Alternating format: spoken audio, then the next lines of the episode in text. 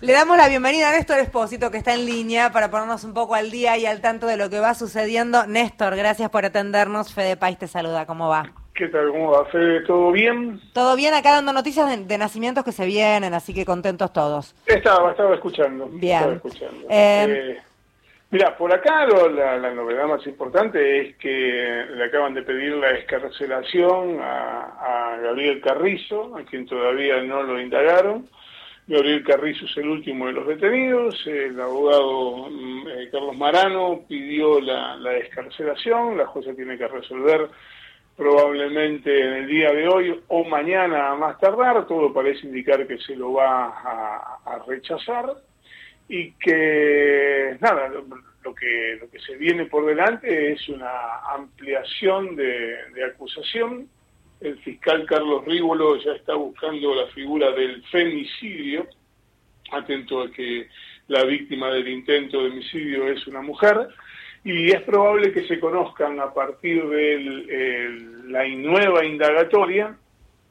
Cuando te, te llaman indagatoria, lo primero que hacen es decirte, señora, a usted se le imputa tal hecho, no tal delito. Te describen el hecho y después te describen las pruebas que tienen en tu contra. Bueno, así trascendieron los chats entre Agustina Díaz y Brenda Uliarte y así es muy probable que en el curso de la jornada trasciendan los chats entre eh, eh, Gabriel Carrizo y Brenda Uliarte y de ahí se pueda saber algo más.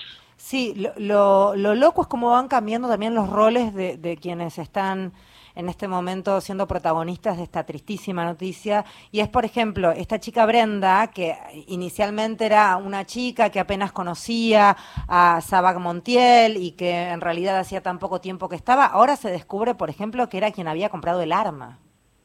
No solo eso, sino que además la jueza le atribuye la intención, al menos desde abril pasado, del de, intento de homicida. Sí, un, un, plan criminal, hablan de eso, ¿no? Sí, eh, de cualquier manera, eh, esto te lo digo en voz baja sí. y entre nosotros para que no nos escuche nadie, a, a mí mucho no me gustó la resolución de la jueza. ¿Por qué? Me parece que es demasiado descriptiva de hechos y que va poco al fondo de lo que de la pregunta que todos nos hacemos, que es ¿por qué pasó? Mm. Uh -huh, uh -huh, eh, me parece uh -huh. que ahí le está faltando mm. Está faltando algo. Perspectiva, ¿no? Profundidad. Mm, claro, claro. ¿Por qué sí, pasó todo sí, esto? Sí, está claro, está claro. Eh, yendo, yendo a las individualidades, eh, Brenda, con, con, con, estas nuevas imputaciones o estas nuevas pruebas. Carrizo, ¿qué, qué tiene además de eh, lo que se supone que va a probar su continuidad en la detención en cuanto a los chats? Entiendo que de ahí se supone que de eso depende el que le den la libertad o no, o de qué depende, Néstor. Yo te diría, si, tenés, si te sobran unos mangos, apostá que la libertad no se la van a dar. Ah. Eh, y probablemente te ganes unos mangos para el fin de semana. Eh, eso como primera medida. Eh, Carrizo en principio aparece como eh, encubridor, como aquel que intentó disimular lo que había pasado o ocultar lo que había pasado, pero lo cierto es que la imputación puede escalar y puede escalar rápidamente porque si se determina que él estuvo en la zona en los días previos y que esa participación en la zona era para hacer inteligencia, deja de ser encubridor o deja de ser solo encubridor uh -huh. y pasa también a ser partícipe del uh -huh. ataque. Uh -huh. En consecuencia, la participación eleva el grado de pena y en, se viene ahora toda una discusión jurídica, bien discusión de cuervos, de abogados, jueces y fiscales, eh, respecto del encuadre, si es agravado, si no es agravado, por qué podría ser agravado y por qué no.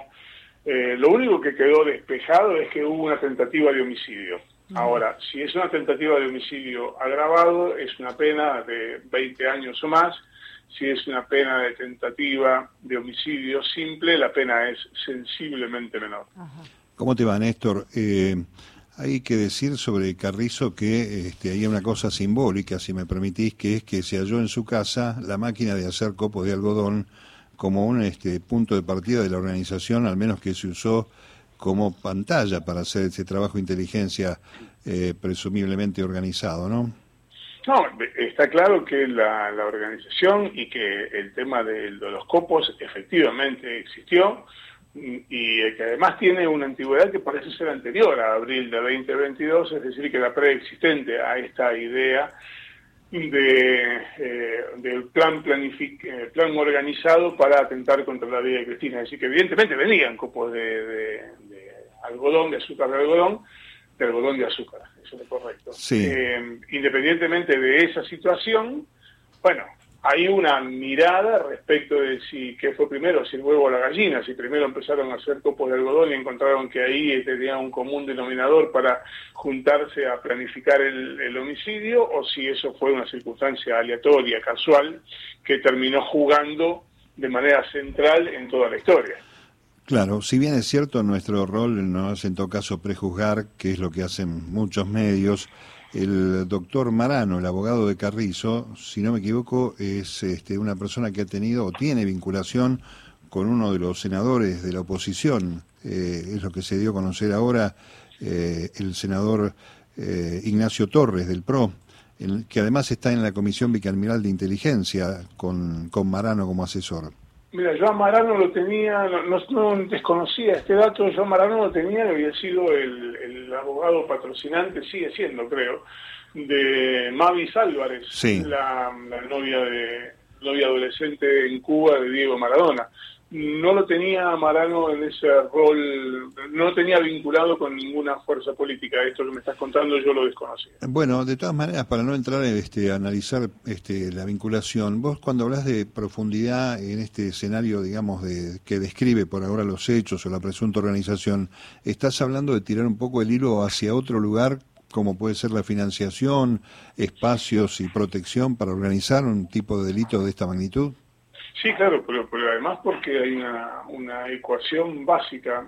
Eh, mirá, lo único, el único movimiento económico, tampoco registrado legalmente, pero el único movimiento económico que se le encuentra a Sabac Montiel es que una propiedad que había heredado de su madre, que es la que está en la calle Terrada, ahí en Villa del Parque, eso se la alquilaba a un grupo de extranjeros que montaron una peluquería, ahí tuvieron un primer año de contrato con, papeles y con todo, y después de palabra, por eso percibía 60 mil pesos mensuales que iba personalmente a cobrarlo, a veces eh, eh, con Brenda Uliarte, el día 16 de cada mes. Y hoy se llevaba 60 mil pesos en efectivo. Y a su vez, él vivía en San Martín en un cuarto de 3 por 5 por el que pagaba 15 mil pesos mensuales. La cuenta da que le quedaban de esa operación 45 mil pesos por mes. Está claro que no vivía con 45 mil pesos por mes. O sea, el solo hecho de viajar de San Martín a Capital o de, movilizarse de San Martín a Quilmes, le insumen más dinero que eso. De manera tal que otra actividad económica hay. ¿Cuál es? Y por ahora no lo sabemos, que eso es lo que me parece a mí que se queda corta la resolución. Esta primera parte de la resolución no avanza en ninguna de las hipótesis de bueno. Y este hombre, además de esto, ¿qué hacía?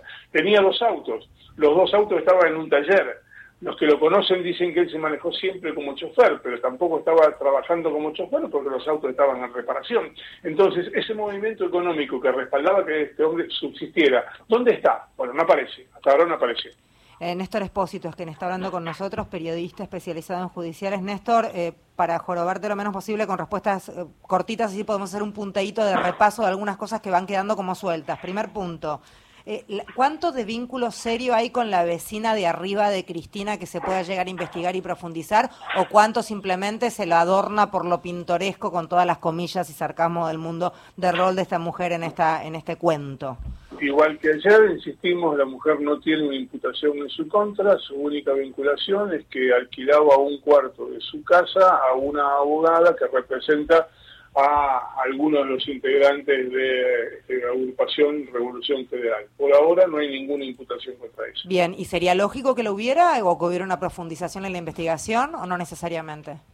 Con la profundización en la investigación, obviamente no hay que descartarla, pero con los elementos que hay hasta ahora, lo lógico es que no haya todavía una imputación, estamos muy lejos de la imputación.